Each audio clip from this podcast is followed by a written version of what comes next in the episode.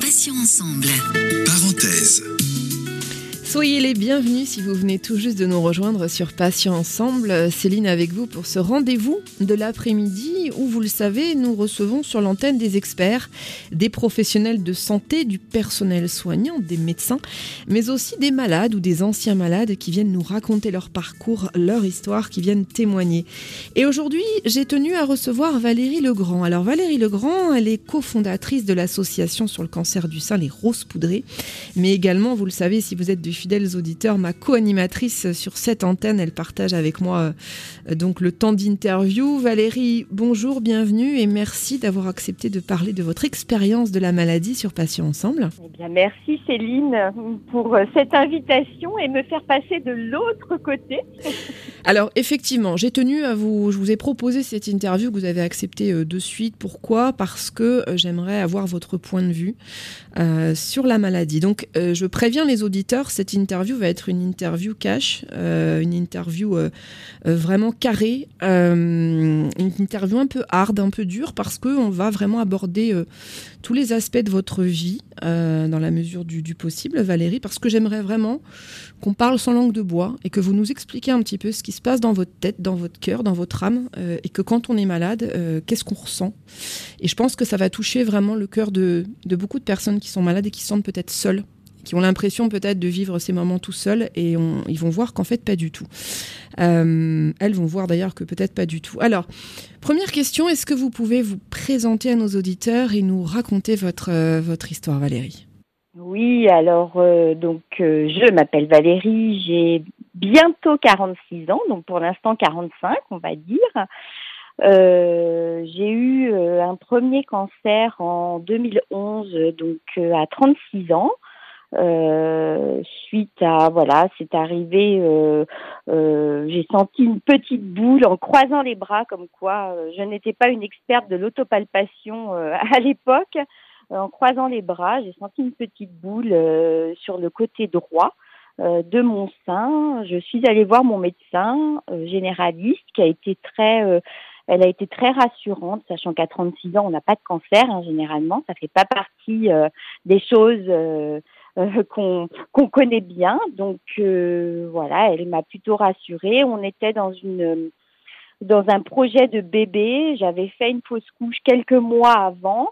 Euh, donc ce médecin mettait plutôt cette petite boule sur un effet hormonal. Enfin en tout cas, elle était très très rassurante si ce n'est que euh, dans ce cadre-là, euh, on sort toujours euh, les bretelles, le parapluie, enfin tous les éléments pour protéger. Donc j'ai eu des examens de, bah, de contrôle pour vérifier que tout allait bien et malheureusement ça n'a pas été le cas.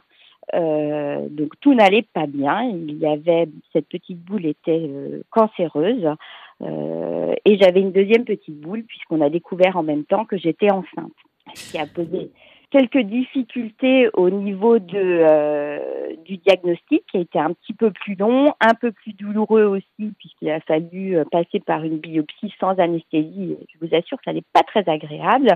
Et puis avec euh, quelque chose de très bouleversant pour moi puisque la première étape pour me guérir a été un avortement thérapeutique. et j'ai envie de dire, même encore aujourd'hui, dans tout ce que j'ai vécu, c'est très probablement la chose la plus douloureuse psychologiquement que j'ai eu à vivre euh, au cours de mon de, de mes différents traitements. Euh, Valérie, euh, j'aimerais qu'on revienne parce qu'on l'a dit hein, en préambule, c'est une interview choc. Hein, donc moi, je vous pose toutes les questions qui me viennent et qu'on n'ose pas voilà, on n'ose pas les, les, poser et c'est bien dommage. Vous parliez tout à l'heure de biopsie qui n'était pas marrante à passer. Concrètement, on vous fait quoi quand on vous fait une, ce, genre d'examen Ça se passe comment alors une biopsie, c'est fait avec une aiguille très très large qui a un espèce de trou au milieu là pour aller chercher, euh, ils appellent ça des carottes, des, petits bouts, des petits morceaux de, du nodule. Euh, donc euh, il faut surtout pas bouger généralement ça se fait avec une anesthésie locale. Donc c'est désagréable mais pas douloureux. Euh, n'ayant pas eu d'anesthésie, forcément, moi, ça a été et désagréable et très douloureux. Mais c'est très rare. Euh, la personne, qui, le médecin qui m'a fait ça, m'a dit en 20 ans d'expérience, euh, c'était la première fois qu'il le faisait. donc voilà, c'est vraiment très très rare. Ça ressemble un petit peu pour les gens qui ont malheureusement connu ça, peut-être à la ponction lombaire. Euh, c'est un peu le même ah, type, non? Alors ça, je n'ai pas connu. J'ai pas envie de connaître. Euh, peut-être, je ne sais pas trop. C'est une très grosse piqûre assez douloureuse. C'est la même chose. J'ai eu une ponction et c'est effectivement c'est la même chose. C'est le même type, on va dire. Euh, donc Valérie, vous avez donc eu deux périodes de maladie et de traitement. Est-ce qu'il y a eu des différences entre ces deux étapes? Euh, oui, il y a eu bien évidemment des différences. Alors, euh, sur mon premier cancer, euh, j'ai eu une tumorectomie et un curage axillaire. Donc, ça veut dire que tumorectomie, on n'enlève pas la totalité du sein. On enlève la partie cancéreuse un peu plus large, je dirais. Et le curage axillaire, c'est qu'on enlève la chaîne ganglionnaire parce qu'on suspecte qu'elle elle est probablement atteinte. Donc ça, ça a été euh, la partie chirurgicale. Ensuite, j'ai eu euh, de la chimiothérapie avec euh, un traitement particulier et puis des séances de radiothérapie. 33 ou 40, je ne sais plus, ça date maintenant. voilà, et après, je devais avoir de l'hormonothérapie que je n'ai pas prise. Euh, ça a été mon choix hein, à ce moment-là. J'avais 37 euh, ans. Je n'avais pas fait le deuil de ce projet de bébé, bien que j'avais deux enfants merveilleux à l'époque que j'ai toujours. Euh, j'ai mis du temps en fait à faire ce deuil-là, donc je n'ai pas pris ce traitement-là. J'ai fait d'autres soins plus naturels, voilà, par le biais d'un naturopathe. Avant de, faire vos traitements, donc euh, chimio, radiothérapie, etc., comment on se sent psychologiquement? Est-ce qu'on a euh, la trouille? Voilà, on va pas, on va pas se mentir. Hein. Est-ce qu'on est terrorisé avant chaque examen? Est-ce que, est-ce qu'on prie? Est-ce que, est-ce qu'on s'en remet à, sa famille? Ou alors est-ce qu'on garde ça pour soi? Enfin, évidemment, chaque cas est personnel, mais en ce qui vous concerne, comment vous avez réagi, ben, Valérie? alors moi, j'ai réagi de manière très très différente entre ma première, mon premier cancer et le deuxième. Euh, très probablement parce que bah, quand ça arrive la deuxième fois, on a l'expérience de la première, j'imagine. Et puis il y a l'âge aussi, euh, il y a le mode de vie, euh, la vie de famille qui est différente, les enfants qui ont grandi. Donc il y a, y a, beaucoup de facteurs qui font que on ne vit pas les choses de la même manière. très clairement, moi, quand j'ai été malade à 36 ans, ma plus grande peur, c'était d'abandonner mes enfants. C'est-à-dire, je, je ne supportais pas l'idée de leur faire vivre ma maladie de leur faire vivre mes douleurs, voilà, qu'ils soient au contact de ça. J'avais l'impression d'abîmer mes enfants. Oui, mais ça, Valérie, Valérie c'est inévitable parce que forcément, vous vivez sous le même toit. Euh, on va pas se mentir, quand on a des séances de chimiothérapie, euh, on vomit, euh, on n'est on n'est pas bien. Enfin, bon, vous connaissez ça euh, malheureusement beaucoup mieux que moi.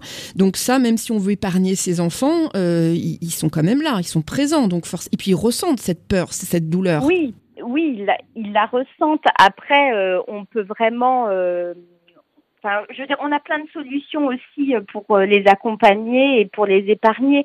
On, on le fait. Enfin, en tout cas, moi, je l'ai fait. J'ai fait le nécessaire pour être à leur côté. Hein. J'avais, par exemple, comme ligne de conduite, quel que soit mon état, d'être à la sortie de l'école tous les jours, par exemple.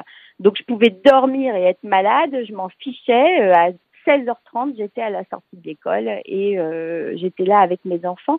Euh, quand je leur en parle aujourd'hui, quand on en parle, ils n'ont pas, de, ils n'ont pas de mauvais souvenirs de euh, de cette période-là. Ils ont le souvenir d'une maman qui était chauve avec un crâne rigolo qui était très doux. Ma Bertine, ma fille, me caressait la tête en disant que ça lui portait bonheur voilà, il y avait, il y avait vraiment des choses qui étaient. Euh, je, pense qu'on a trouvé le moyen, euh, bah, moi et mon mari, de euh, de faire en sorte que ce, ce ne soit pas que du traumatisme, parce que vous avez raison, hein, il y a forcément une part de traumatisme. Ça les fait grandir, ça, ça change le mode de vie. Ils sont passés d'une maman qui était qui bossait à fond à une maman qui était à la maison tout le temps, qui était fatiguée.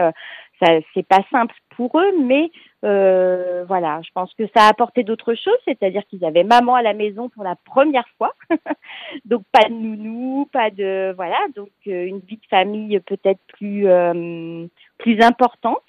ça a d'ailleurs été très révélateur pour Bertie qui avait 5 ans, puisque elle, euh, euh, quand j'ai repris le travail, euh, elle voulait absolument, enfin il a fallu trouver des solutions pour qu'elle ait une nounou à la maison, puisqu'elle ne voulait plus quitter la maison. C'était bien pour elle, c'était sécurisant, c'était apaisant.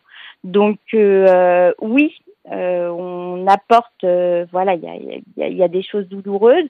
Après, il n'y a pas que des choses douloureuses et il y a aussi bah, euh, des nouveaux modes de vie qui se mettent en place et des belles opportunités quelque part.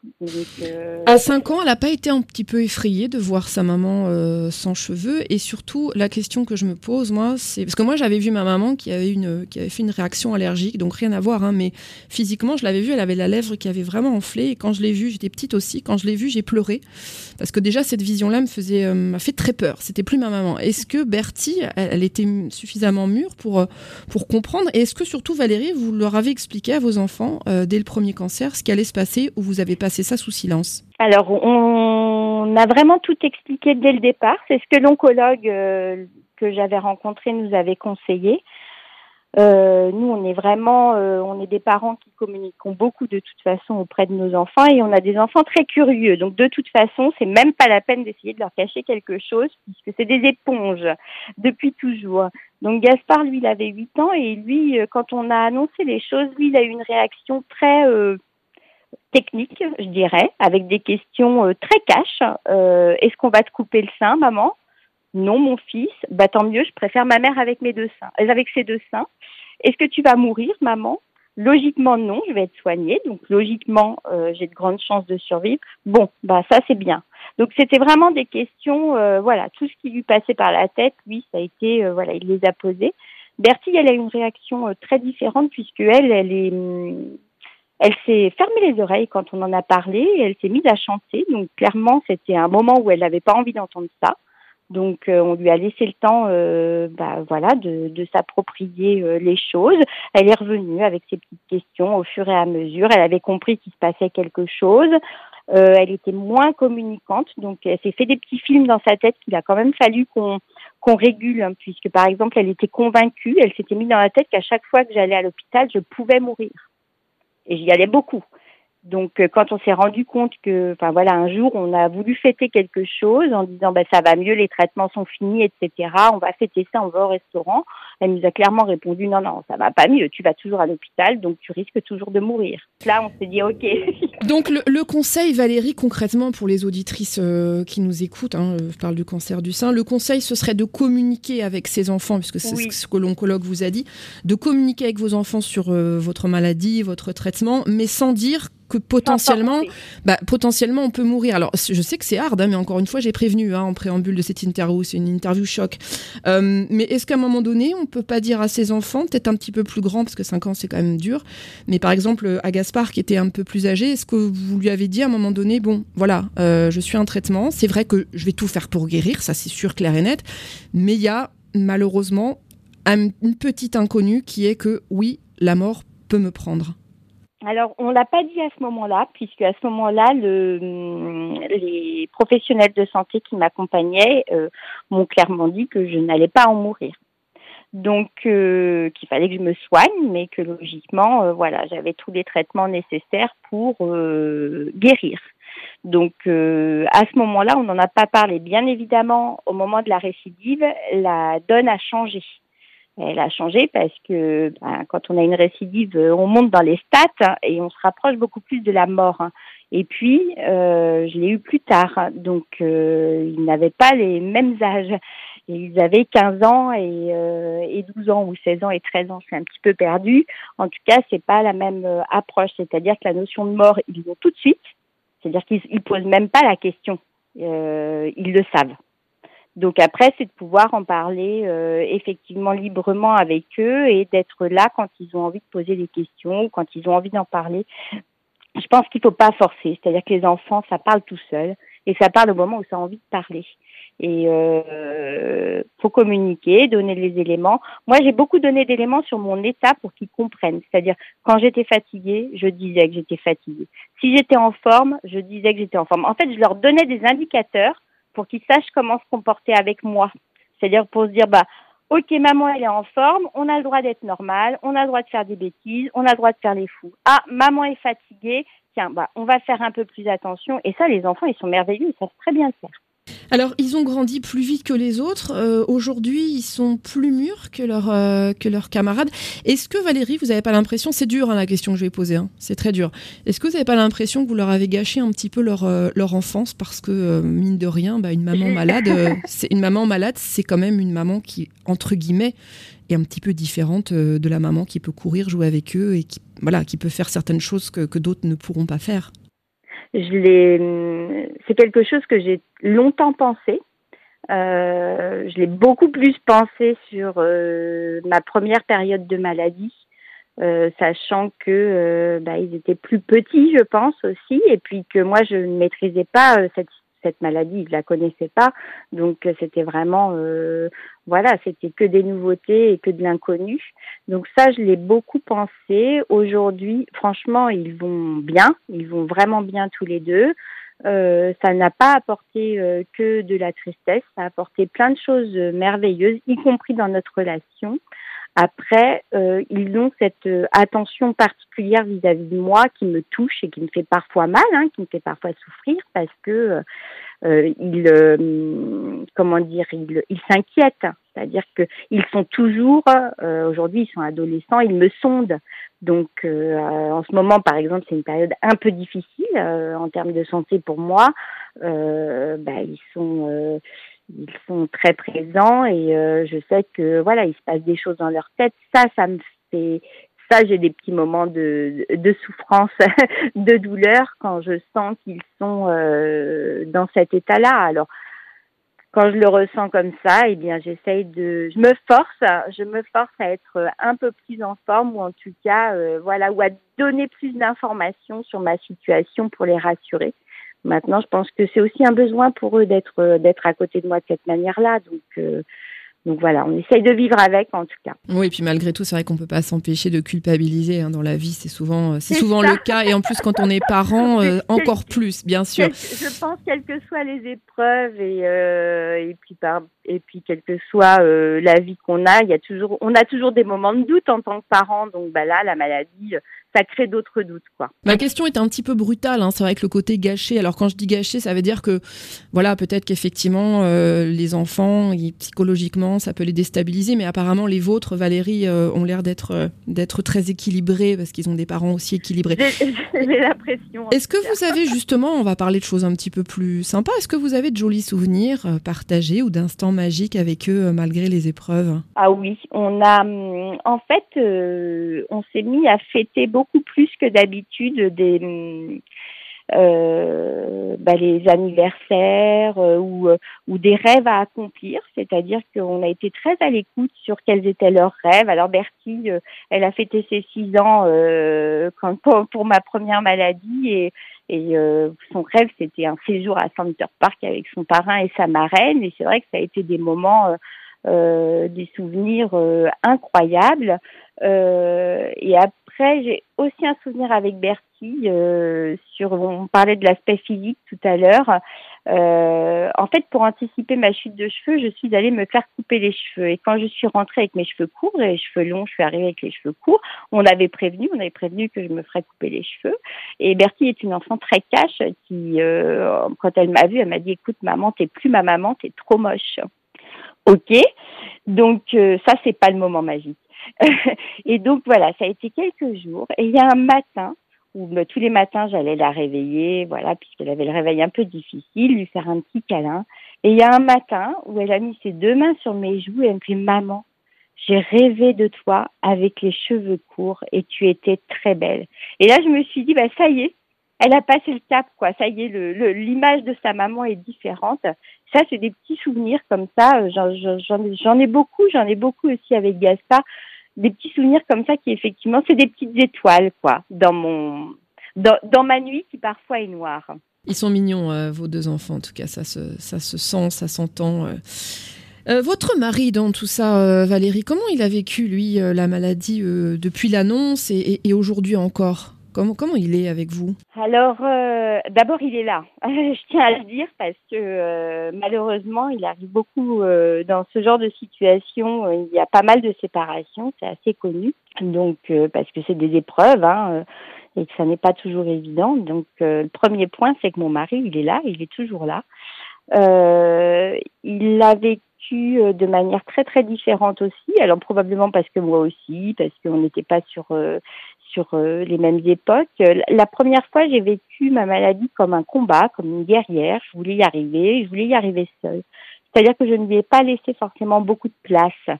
Euh, donc euh, il était à côté, il a compris euh, que j'avais besoin de le vivre de cette manière-là. Donc il était présent, à l'écoute, mais pas à l'initiative ou pas. C'était en fonction de ce que moi je voulais.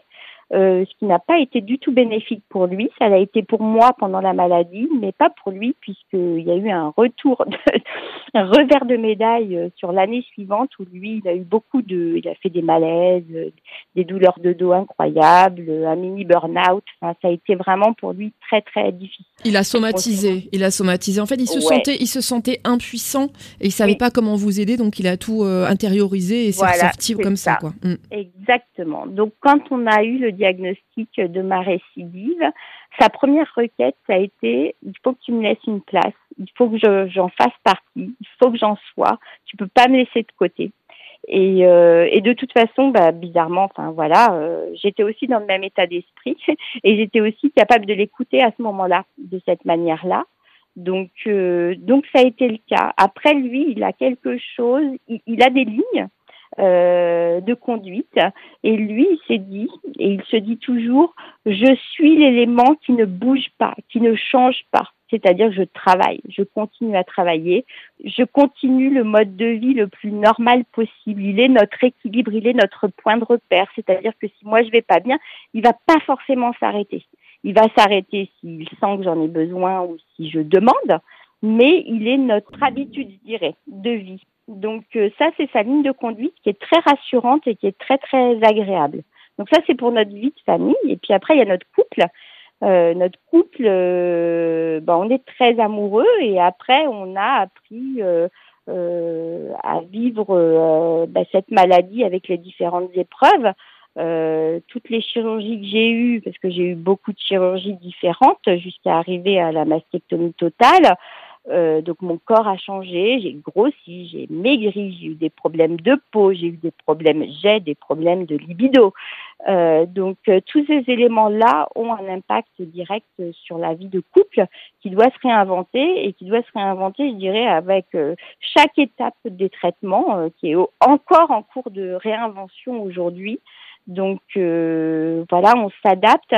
Je pense qu'on a hum, beaucoup plus de tendresse l'un envers l'autre aujourd'hui. On a compris que même si j'avais pas de libido, j'avais besoin de câlins, par exemple. Euh, on n'a pas forcément envie de sexualité, mais on a besoin d'être prise dans les bras.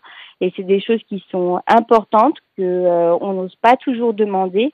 Nous, on a eu la chance d'être accompagnés euh, aussi, de faire des belles rencontres. On a rencontré des coachs de l'amour qui nous ont beaucoup aidés aussi sur ce contact de peau, sur les massages, sur voilà, sur euh, d'autres manières de s'aimer. Un besoin de réconfort euh, qu'on comprend totalement. Énorme, énorme. Alors Valérie, euh, la douleur, bon, elle semble être malheureusement presque quotidienne hein, depuis presque deux ans. Comment faites-vous face? Est-ce que vous avez des moyens d'apaiser les douleurs? Ça, c'est pour les auditrices qui auraient peut-être besoin de, quelques conseils. Bon, alors je fais pas toujours face. Hein. La douleur, c'est quelque chose. Alors heureusement que la douleur n'est pas existante dans toutes les situations. Moi, d'ailleurs, en, 2011, euh, je vais pas dire que j'en ai pas eu beaucoup parce qu'avec du recul, j'en ai eu, euh, mais de manière, euh, à chaque fois, c'était un certain nombre de jours et ça s'arrêtait. Donc, on a le moyen de se ressourcer, de reprendre des forces.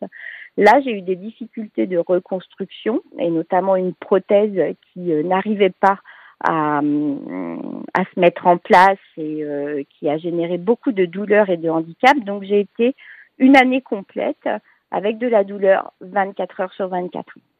Donc ça, euh, cette douleur-là, elle tape sur le système, vraiment, c'est-à-dire qu'elle rend euh, agressif, euh, elle donne envie d'abandonner, elle donne envie de voilà de d'avoir des idées très très noires et de dire ça suffit, je ne c'est pas une vie en fait de souffrir tout le temps. Donc oui, il y a des solutions pour pour aider dans le cadre des traitements. Moi, je il y a beaucoup de, soins de support. Euh, j'ai fait du thérapeutique, de l'acupuncture, il y a de l'homéopathie qui fonctionne pas mal. Euh, donc euh, j'ai eu beaucoup de soins de corps parce que je suis sensible. Euh, voilà, j'aime tout ce qui est massage, tout ce qui est touché, c'est ce qui me fait le plus de bien. Donc c'est ce vers quoi je suis allée. C'est pas vers de la thérapie verbale, mais la thérapie verbale peut aussi, l'hypnothérapie peut aussi aider à la gestion des douleurs. Ça n'a pas été mon choix, mais en tout cas il y a, y, y a vraiment des solutions. Moi j'étais sur un problème physique dont la solution finale a été d'enlever la prothèse. Alors, euh, aujourd'hui, Valérie, on va parler un petit peu du, cadre professionnel. Donc, vous l'avez dit, vous êtes toujours en arrêt de travail. Comment est-ce que vous vivez ça et est-ce que vous envisagez une reprise professionnelle éventuellement? J'adorerais. Euh, aujourd'hui, euh, je dirais, il y a trois semaines, un mois, j'étais dans une logique de reprendre en septembre, le temps qu'on trouve une solution par rapport à mon hormonothérapie qui a l'air de me poser pas mal de soucis ce traitement-là. Euh, donc j'ai des vrais, des vrais soucis. Je vis avec 7-8 de tension depuis euh, plusieurs mois. Euh, donc c'est impossible de travailler. En tout cas, je l'envisage. Je l'envisage d'autant plus que j'ai un environnement professionnel et des employeurs qui sont juste super. Donc ça, c'est voilà, ça donne envie d'y, retourner. la première fois, j'y suis retournée. J'y suis, j'y suis retournée avec dans un état d'esprit qui était certainement pas le bon puisque je voulais vraiment que la parenthèse se ferme et euh, me retrouver moi comme avant. Et c'était une grave erreur je pense puisque de toute façon je n'étais plus comme avant. Et euh, ça m'a pas aidé euh, clairement à être très sereine dans ma reprise de boulot. Et j'ai fini par changer de travail tout simplement. Donc là je sais que d'abord je ne serai plus comme avant encore une fois et puis de toute façon la, la maladie aujourd'hui fait partie de ma vie, c'est-à-dire que je peux euh, vivre très longtemps, mais en tout cas, je serai contrôlée, surveillée euh, de manière très différente suite à cette récidive-là. Donc, il faut que je l'intègre pleinement. Euh, dans qui je suis aujourd'hui et voilà ça fait deux ans aujourd'hui je me sens prête en tout cas à une reprise psychologiquement euh, c'est juste que pour l'instant, le corps euh, a décidé que c'était pas son temps. Donc, il va falloir que je sois encore un peu patient. Valérie, est-ce que vous avez des projets personnels euh, qui vous trottent dans la tête hein? Oh, je n'ai jamais été inactive euh, de toute ma période d'arrêt. je suis quelqu'un, je suis une créative. Alors, je ne savais pas trop en fait que j'étais une créative avec une petite fibre artistique. Mais depuis deux ans, j'écris mon blog, j'écris très très régulièrement. Euh, je fais beaucoup de photos, je publie beaucoup de photos. C'est important pour moi d'exprimer euh, ce que je traverse. Je me dis que ça peut être utile aussi à d'autres. C'est aussi important pour moi euh, d'exprimer, euh, de montrer euh, que je m'aime en fait, parce que j'ai vraiment appris pendant tout ce parcours-là à m'aimer, quelles que soient mes cicatrices et mon et mon état. Donc parfois je vais pas bien. Mais quoi qu'il en soit, même quand je vais pas bien, je continue à avoir de l'amour pour moi-même. Donc ça, c'est des projets, euh, c'est des choses que je fais au fur et à mesure depuis deux ans. Et bien évidemment, bah, ça a ouvert des portes. Bah, ça a ouvert la porte de co-animer euh, la radio avec vous déjà. Donc ça, c'est un beau projet qu'on mène depuis plusieurs semaines. Et puis ça a ouvert une expo. Je vais exposer euh, mes photos et, et certains de mes textes dans une galerie à Paris au mois de septembre. Et puis j'ai passé le cap d'envoyer aussi euh, tous mes textes euh, sous forme de manuscrits à des maisons d'édition et c'est vrai que j'aimerais vraiment réussir à publier euh, mes écrits. ça me donne l'impression de laisser une trace, c'est-à-dire que quoi qu'il advienne, ça aura, pense que c'est le sens que ça aura donné à, à toutes ces épreuves-là. Pour terminer cette interview choc, Valérie, quel est le message que vous avez envie de, faire passer à nos auditrices qui sont atteintes d'un cancer, euh, de quelque nature que ce soit d'ailleurs, hein, pas uniquement du sein, euh, et qui sont légitimement déprimées, voire euh, anéanties, et, on peut le comprendre? Moi, je pense que le, le principal, c'est de demander de l'aide, et c'est ce qu'il y a de plus difficile. C'est-à-dire que demander de l'aide, c'est un peu, comment dire, assumer sa faiblesse ou sa douleur. Euh, et c'est un des caps qui est très difficile et qui peut euh, nous amener à nous retrouver très très seuls. De toute façon, la maladie, ça rend seul. Hein. On peut être super bien entouré par la famille. Moi, je peux vous dire que j'ai une famille merveilleuse. Ça ne m'empêche pas d'avoir des moments où je me sens très très seule. Donc, parce que euh, on ne peut pas tout expliquer, on ne peut pas tout partager non plus. les idées noires et les envies de mourir, on les partage pas forcément à sa famille. Heureusement d'ailleurs qu'on les préserve de ça. Donc euh, voilà, c'est de trouver le moyen de ne pas s'isoler. Il y a plein, plein de solutions. Il y a des réseaux sociaux, il y a des psychologues, il y a des thérapeutes. Euh, c'est juste euh, bah, se donner la, le petit coup de pied dans le derrière parfois parce que parfois c'est difficile. Mais surtout, s'il vous plaît, ne restez pas seul. Valérie, merci infiniment pour ce témoignage. Alors choc, hein, j'avais prévenu un petit peu, hein, euh, sans langue de bois et très émouvant. Hein, c'est ce que je voulais dans cette interview euh, de concert avec euh, Valérie. On voulait vraiment qu'elle nous explique ce qu'elle vit, sans détour. Et merci d'avoir répondu spontanément à, ces questions un petit peu, un petit peu brutales parfois. je rappelle que vous êtes cofondatrice de l'association sur le cancer du sein, les Roses Poudrées. Donc n'hésitez pas, chers auditrices, à aller sur les réseaux sociaux et découvrir donc les Roses Poudrées. Et vous êtes également ma co-animatrice sur Patients Ensemble. Et vous êtes venu aujourd'hui, tout simplement, le cœur ouvert, nous raconter votre parcours et votre vie quotidienne avec la maladie. Prenez soin de vous et portez-vous bien, Valérie. On se dit à bientôt. Merci beaucoup Céline. À très vite. Pour écouter ou réécouter nos émissions, bah écoutez, c'est sur podcast, hein, c'est facile et c'est pratique. Rendez-vous sur euh, le site hein, patient euh, au pluriel-ensemble.fr sur lequel vous êtes et vous pouvez euh, enregistrer les podcasts et puis ensuite les partager sur vos réseaux sociaux autant de fois que vous le voulez. On se retrouve dès demain 9h pour Matin Soleil avec, comme d'habitude, de, nouveaux invités qui viendront nous faire découvrir alors leur association ou nous parler un petit peu de, de leur parcours. À 11h30, ce sera la rubrique vous avez un message. Alors n'hésitez pas, hein, je vous encourage vivement à laisser une information importante, euh, un message à votre médecin qui vous a peut-être sauvé la vie. Vous voulez peut-être lui faire un petit message de, remerciement ou remercier une association qui vous a aidé. Là encore, vous pouvez le faire sur notre répondeur au 01 86 86 86 36 ou sur mon message patient au pluriel ensemble.fr. Vous connaissez tout ça par cœur maintenant. À 17h, on se retrouvera euh, pour accueillir un nouvel invité dans parenthèse. Passez une excellente fin de journée. Je vous dis à demain. Et puis d'ici là, bien évidemment, prenez soin de vous et des vôtres. Salut, salut. Passions ensemble. Parenthèse.